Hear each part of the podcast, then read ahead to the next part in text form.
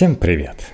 Первый вариант этой статьи был написан почти 20 лет назад как предисловие к несостоявшемуся сборнику рассказов. За прошедшие с тех пор годы не изменилось ровным счетом ничего.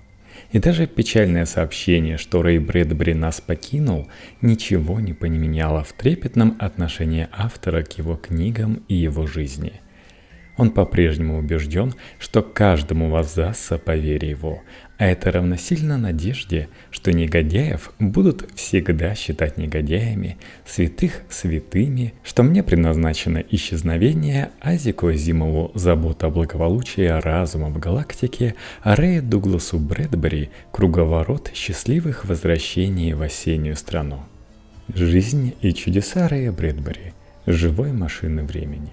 Текст Сергея Бережного для мира фантастики – Судя по американской литературе 20 века, для среднего американца историческое время началось примерно два с половиной века назад. Все, что было до Декларации независимости, пребывает в блеклой неотчетливости. Лишь отдельные события тех эпох вызывают в памяти какой-то отклик. Мэйфлауэр, приобретение у индейцев Манхэттена, Салемский процесс – Блюститель древних американских традиций Говард Лавкрафт считал идеальным и изначальным временем вторую половину XVIII века. Двухсотлетние дома в его рассказах – это строение почти немыслимой древности.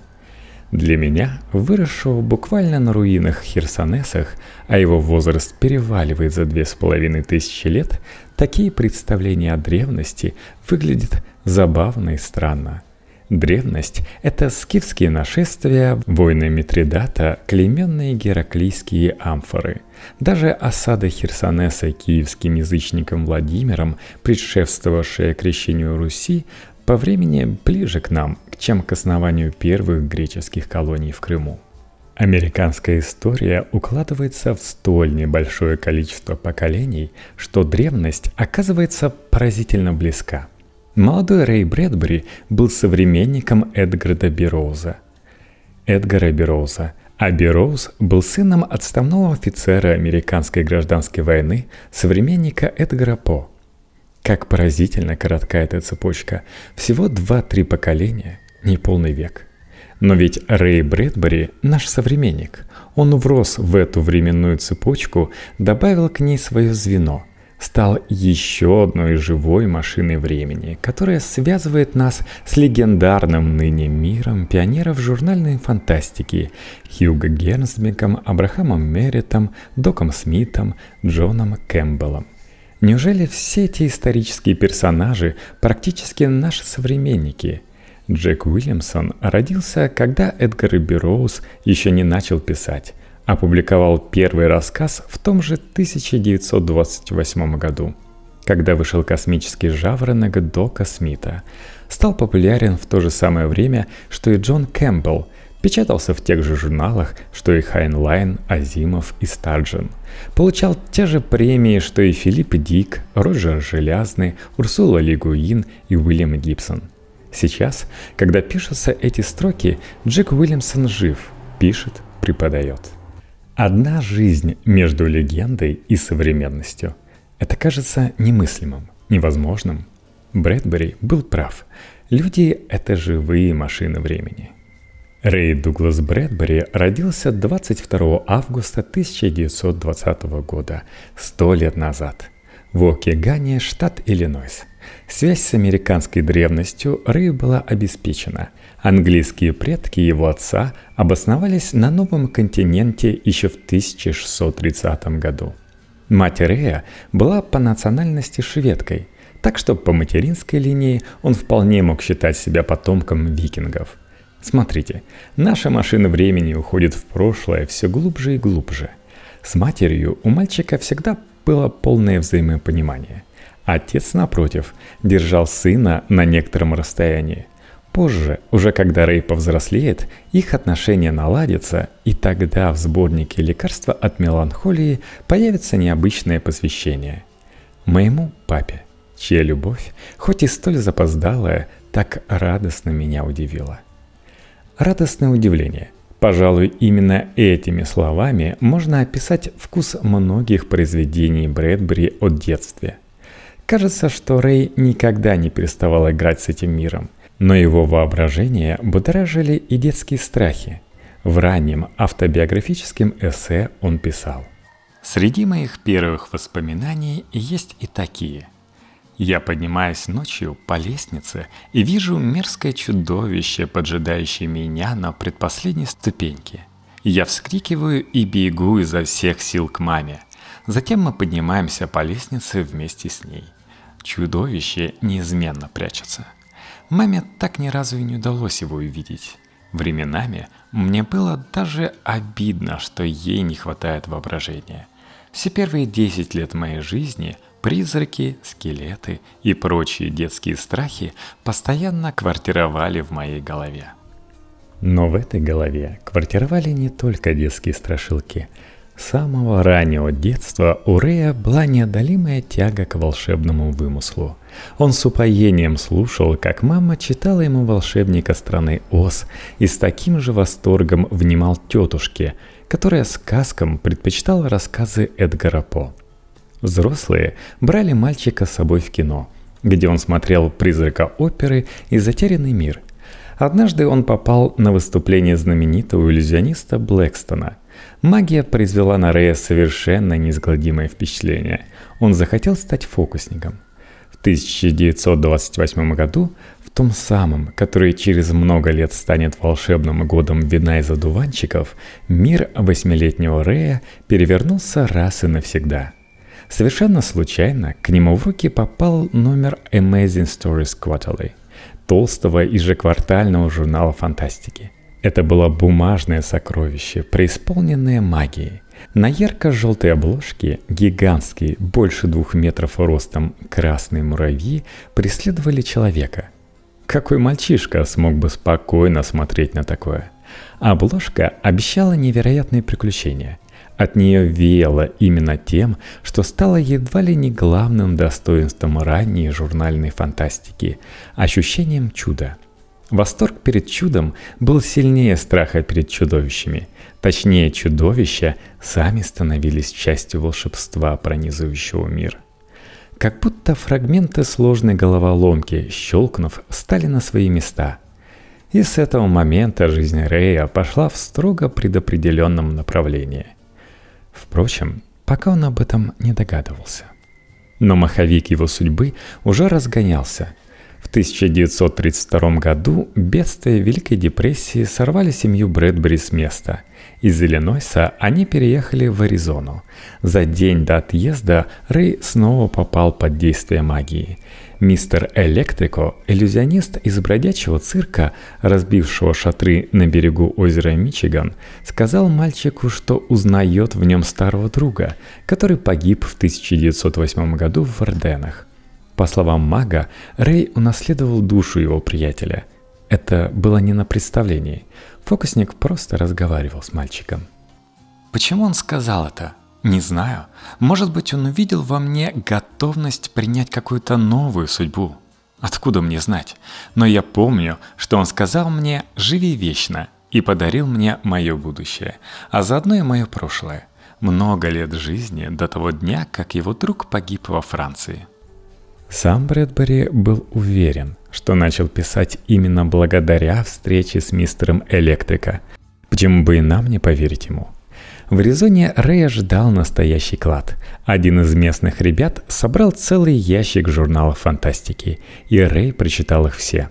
История Тарзания и марсианские эпопеи Эдгара Райса Бероуза настолько потрясли его воображение, что он не в силах преодолеть жажду новых приключений, принялся творить их сам – тем летом его настоящей машиной чудес стала игрушечная пишущая машинка, у которой были одни только заглавные буквы. Еще двумя годами позже, в 1934-м, судьба и Великая депрессия перенесли его семью в Лос-Анджелес.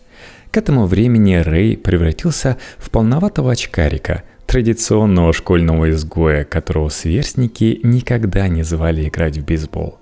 Что ему оставалось? только чтение и фантастические рассказы, порожденные собственным воображением. Восемь десятилетий спустя... Неужели восемь десятилетий? Проклятая машина времени. С ней совершенно невозможно следить за годами. Он оставался таким же толстячком в очках, с по-детски чистой и не по-детски печальной улыбкой. В 1950 году он написал «Никто не может постареть, пока не сознает вполне, насколько он одинок в этом мире». Еще через полстолетия станет ясно, что сам он этого так вполне и не осознал. Тогда, в середине 30-х годов, наша машина времени отправляется в прошлое. Он лишь начинал чувствовать одиночество. Он был не в силах его осознать. Это было нелегкое чувство. Он, открытый для чудес, погибал в повседневности. Мама понимала его, но удивляться чудесам не могла – Ей по-прежнему не дано было видеть чудовищ, засевших на предпоследней ступеньке ночной лестницы. Возможно, со временем Рэй тоже научился бы не обращать на них внимания, забросил бы журналы и стал бы обычным работягой. К тому все шло. И к тому бы пришло, если бы Рок не продолжал раскручивать свой маховик. Если бы не чудеса. В Калифорнии было возможно все – Однажды Рэй заехал на роликах в Голливуд и приехал домой в лимузине бывшей кинозвезды и будущей королевы голливудских сплетен Луэлсы Парсонс. А вот 13-летний Брэдбери стоит рядом с Джорджем Бёрнсом, в прошлом популярным радиоведущим, а в будущем известным актером и лауреатом Оскара. Рэй всегда был там, в неуловимом промежутке между прошлым и будущем – и никогда не терял способности охватить взглядом и то, что уже было, и то, что еще не сбылось. В первых числах сентября 1937 года Брэдбери случайно познакомился в букинистическом магазине с каким-то парнем, который обратил внимание на его страсть к фантастическим журналам и пригласил куда не может быть.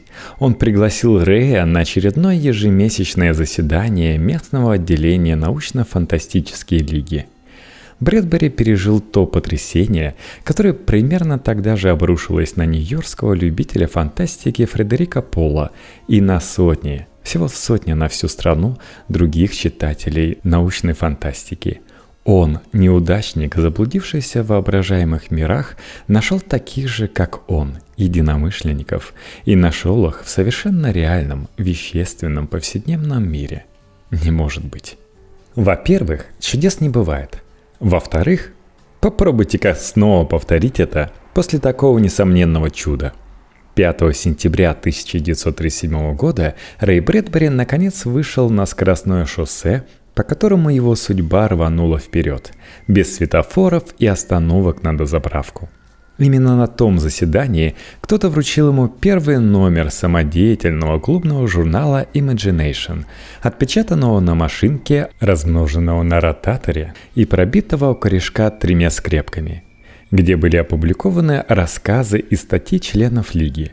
Брэдбери вдруг осознал, что в таком журнале могли бы публиковаться и его рассказы – Предложить их в настоящий журнал он бы не осмелился, но в такой почему бы и нет. Его первая фэнская публикация состоялась уже через 4 месяца. В январе 1938 года в очередном выпуске Imagination появился рассказ «Дилемма Холлер Бокина». Рассказ был снабжен всеми недостатками любительской прозы, но как минимум сюжетная идея была свежа – Герой накопил невероятное количество энергии благодаря тому, что сумел остановиться во времени, и эта энергия должна была немедленно высвободиться, если бы он снова начал двигаться. Время, энергия времени, человек и время. Как видите, все это было уже в самом первом его опубликованном рассказе – Три года спустя на поразительно похожей идее построит первый рассказ из своего оружейного цикла Альфред ван Вогт, профессиональный писатель и один из любимцев Джона Кэмпбелла. Было что-то или... Как бы то ни было, фантастический мир оставался невероятно тесен. Но Брэдбери был в этом мире пока что почти никем – он был шутом, джокером, записным остряком, который хохмил в журналах, на встречах, на улице, всегда и по любому поводу. Он бурно общался, Он рассыпал юморески и заметки во все любительские журналы, до которых мог дотянуться. Но под всем этим неуправляемым весельем писал спустя всего лишь пять лет его близкий друг Брюс Ерки. Скрывалось глубокое понимание человеческой природы и уже видны были зарубки, оставленные временем. Тогда же клубная жизнь познакомила Брэдбери и с некоторыми писателями-профессионалами из Лос-Анджелеса – на заседание Лиги приходили Генри Каттнер, Артур Барнс, Ли Брэкетт, Роберт Хайнлайн. Улыбчивый молодой человек, энергичный и ненасытно жаждущий общения. Временами пугал своей импульсивностью, а уж бесконечными расспросами о том, как стать профессиональным и успешным писателем, мог довести просто до белого каления. К тому времени он как раз закончил школу и принялся искать, чем заняться во взрослой жизни – театр, графика, литература. Юморески вскоре перестали его устраивать, и он перешел к более серьезным формам. Но любительские журналы, привыкшие получать от Брэдбери легкие хохмы, такие его рассказы брали не слишком-то охотно. Рэй прекрасно знал, что фэнзины испытывают дефицит материалов, и отказом сначала удивлялся, а затем начал с обидой подозревать чуть ли не заговор. Но из этой ситуации выход был найден – Летом 1939 года Брэдбери выпустил первый номер своего собственного фензина «Футурия Фантазия». В этом журнале ему, как правило, не отказывали.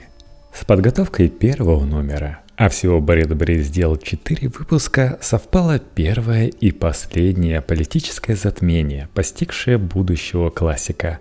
Он увлекся идеями технократии – в 30-х годах это было весьма модное поветрие, этакая новая химера, в болоте всеобщего уныния, рожденная от брака депрессии с техническим прогрессом. Технократы утверждали, что научные методы управления экономикой позволят сделать ее максимально эффективной, и у общества не останется другого выхода, кроме как немедленно начать процветать. Для этого нужно было дождаться, когда неэффективная капиталистическая экономика сама себя скушает.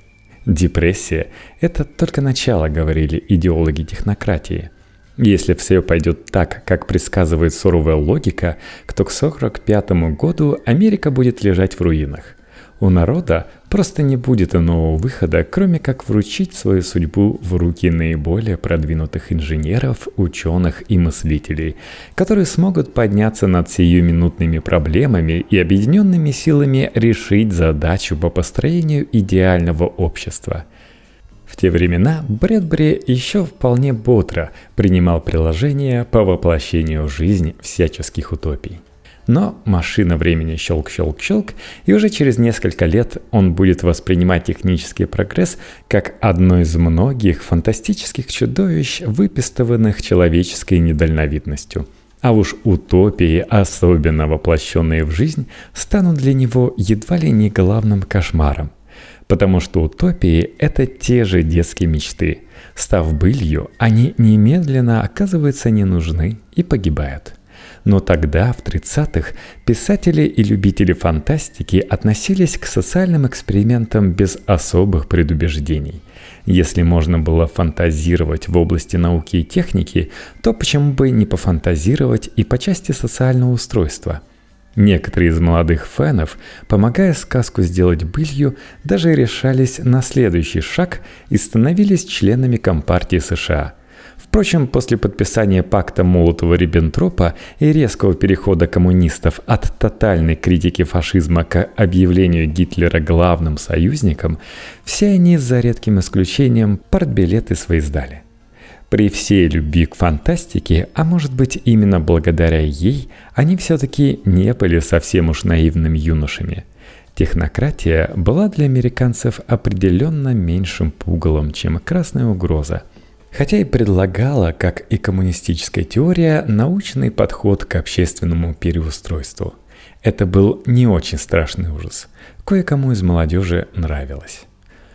«Мне кажется, — писал тогда Брэдбери, — что технократия сочетает в себе все мечты и надежды фантастики. Именно об этом мы мечтали столько лет, и скоро наши мечты могут воплотиться в реальность. Через 10 лет, пересчитывая эти строки, он испытывал перед некогда превозносимыми им идеями только ужас. Но Брэдбери играл с технократической утопией недолго. Первых номерах Футурио Фантазия ей уделялось довольно много места, но постепенно тема сошла на нет – Ему было интереснее публиковать фантастические рассказы, чем описание социальных прожектов. К тому же в этой области наблюдались определенные достижения. Например, для четвертого и, увы, последнего номера Фэнзина Брэдбери выпросил рассказ у самого Роберта Хайнлайна. Почти невероятная удача. Даже с учетом того, что Хайнлайн поставил главным условием публикация рассказа под псевдонимом Лайл Монро – Обложки для журнала рисовал Ханнес Бок, еще один приятель Брэдбери по лиге, художник-любитель, тогда никому еще неизвестный. Именно его рисунки Брэдбери захватил с собой, когда летом 1939 года отправился в Нью-Йорк на самый первый в мире Worldcon – Всемирный съезд любителей фантастики. Всемирным этот съезд назывался, скажем прямо, ради красного словца – Съехались на него только американцы. Но ничего подобного нигде в мире тогда больше не проводилось. Помимо участия в съезде, Брэдбери совершил в Нью-Йорке еще один важный для нашей истории подвиг. Он зашел в редакцию ежемесячника Weird Tales и встретился с редактором Фернсуортом Райтом. Во-первых, он хотел выяснить, существует ли возможность опубликовать в журнале собственные рассказы. Возможности, впрочем, тогда не нашлось. Во-вторых, он предложил Райту посмотреть работы Ханаса Бока, и здесь попадание было точным. Райту понравился стиль иллюстрации, и вскоре с подачи Брэдбери графика Ханаса Бока стала регулярно появляться в журнале, а сам он быстро сделался одним из популярнейших художников-фантастов. Сам же Брэдбери нашел в Нью-Йорке нечто большее, чем возможность издаваться – литературного агента – Джулиус Шварц был тогда одним из немногих активистов, кто тратил время на пристраивание чужих рассказов в журналы. Позже он найдет себе более престижное и творческое занятие и останется в истории массовой культуры как ведущий редактор комиксов про Супермена и Бэтмена. Брэдбери отдал Шварцу свои рукописи и вернулся в Лос-Анджелес работать. За неимением других вариантов он стал разносчиком газет – Будущий классик носился по улицам с криком «Последние новости добрых четыре года» с 38 по 42, одновременно придумывая новые рассказы, наблюдая за людьми, подмечая яркие детали, если у него хватало на это сил. Вы никогда не бегали по улицам с тяжеленной пачкой газет? Попробуйте. Очень способствует творческому росту, если удастся сохранить дыхание. Через много лет он написал об этом времени. Когда я продавал газеты, друзья спрашивали меня, что ты тут делаешь? Я отвечал, становлюсь писателем. Ты выглядишь не по-писательски, говорили они. Зато я чувствую себя как писатель, возражал я.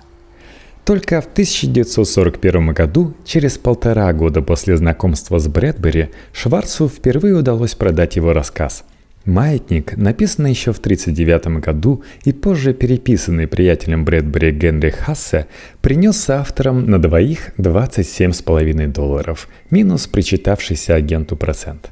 Это была история ученого, который во время демонстрации своего изобретения нечаянно угробил два десятка светил мировой науки и был за это наказан бессмертием и созерцанием бесконечной смены эпох – Рассказ был откровенно слаб в литературном отношении, но по какому-то странному стечению обстоятельств это снова был рассказ о времени. Время не отпускало Рея. В 1942 году Брэдбери решил, что хватит с него газетной работы. Он выбрал из своих рукописей все, что можно было читать без риска для рассудка, и отправился в Нью-Йорк к Шварцу, рассчитывая на его дружеский совет – Шварц, уже имевший к тому времени значительный опыт общения с редакторами журналов, помог не только советом. Несколько дней они вдвоем жили за пишущей машинкой. Шварц критиковал то, что Брэдбери писал, а Брэдбери раз за разом послушно переписывал, раз в день выбегая на улицу, чтобы купить молоко и гамбургер. Большего он позволить себе не мог. Да и у Шварца дела были не настолько блестящими, чтобы кормить Рея за свой счет – Может быть, помогла диета, может быть, советы мудрого Шварца, но рассказ «Дудочник», написанный Брэдбери во время совместного сидения, удалось пристроить довольно быстро – это был первый опубликованный марсианский рассказ Брэдбери, достаточно прилично сделанный, но не настолько хороший, чтобы удостоиться включения в какой-нибудь из будущих авторских сборников 50-60-х годов. Отойдя от машинописной лихорадки, Брэдбери посмотрел на свой текст со стороны и остался недоволен. Он видел, как, что и зачем он сделал. Он сознавал, что рассказ приобрел более привычный для издателей вид – но было ясно, что одновременно дудочник что-то потерял. Исчезли странные и ни на что не похожие марсианские города. Исчезла юношеская поэтическая приподнятость. Исчезла магия. Брэдбери засел за машинку и принялся писать. Один рассказ за другим, не позволяя себе ни малейшей поблажки и выдавая текст десятками страниц в день. Ни один из этих рассказов не был принят никаким журналом фантастики, но он упорно продолжал искать свой голос, и монолитная суровость редакторов стала давать трещины. Рассказик Thrilling Wonder Stories, другой Weird Tales, иногда подражают другим, иногда изобретая что-то свое. «Ветер» он писал, держа в голове стилистику Хемингуэя. «Толпа» выросла из стилистики Эдгара По – в середине 43 -го года упорство Брэдбери принесло первые успехи. Его рассказы стали регулярно появляться в Weird Tales, реже в других изданиях, менее значимых. Самым известным журналом фантастики оставался Astounding Джона Кэмпбелла. Тот первым читал каждый новый рассказ Брэдбери, но не проявлял ни малейшего желания их публиковать. Такая фантастика ему не подходила – Брэдбери мало-помалу стал дрейфовать в сторону литературы ужасов. Детские страхи были ему памятны, и пишущая машинка превращала их в стильные и необычайные истории. Weird Tales его уже числили постоянным автором, а в 1947 году у него даже вышел авторский сборник «Темный карнавал» в издательстве Arkham House вышел и разошелся довольно большим для этого издательства тиражом в три с небольшим тысячи экземпляров. Но, конечно, для мира большой литературы это пока еще не было настоящей книгой. В 1945 году Джулиус Шварц предложил один из рассказов Брэдбери в журнал New Detective и внезапно получил совершенно восторженный отзыв. Редактор Райерсон Джонсон писал – Вне всяких сомнений, Брэдбери – самый интересный начинающий автор из всех, кого мне доводилось читать. Присылайте мне все, что он напишет. Стена жанрового загона была сломана. Мустанги могли уходить в прерию. Рассказы Брэдбери расходились по детективным журналам, журналам мистики, да и по части научной фантастики наметился прорыв. В 1946 году журнал Planet Stories опубликовал «Пикник на миллион лет», первый фрагмент того, что через несколько лет соберется под обложкой с заголовком «Марсианские хроники» и новеллу, забытой временем, которая позже получит новое название «Лед и пламя». Историю взбесившегося времени, опять времени, за несколько дней пожирающего целые поколения. Еще важнее было то, что прозы Брэдбери заинтересовались внежанровые популярные журналы – его рассказы появились в American Mercury, Charm, Colorist, Mademoiselle. Один из этих рассказов Марта Фоули включила в ежегодную антологию «Лучшие рассказы года». Другой был выдвинут на премию О. Генри. Когда предложения прислать рассказ стали приходить от престижных Нью-Йоркерс и Харперс, Джулиус Шварц написал Брэдбери, что больше ничем не сможет им помочь. Если дело касалось пристраивания рассказов в фантастические журналы, Шварц был бесспорным специалистом, но опыта работы на более ответственных и дорогих рынках у него не было. Здесь он ничем не мог помочь.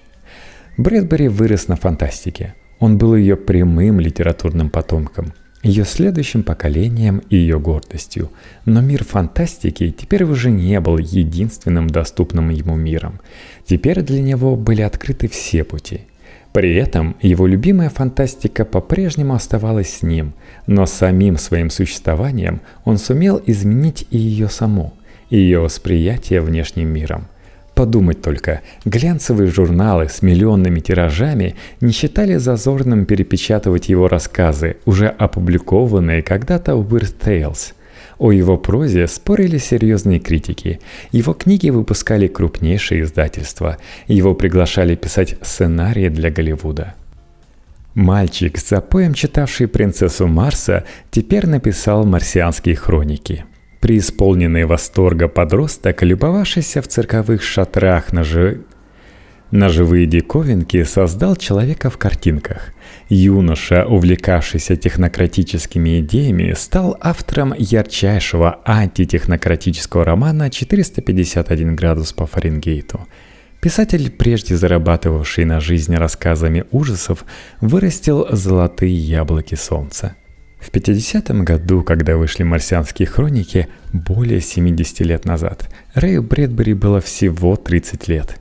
Впереди были долгие годы жизни, увлекательные работы, неизменного успеха, неувядающей популярности, премии, переводы на все языки, признание современников, слава живого классика – в 50-м году он оставался тем же мальчишкой, который зачитывался Тарзаном.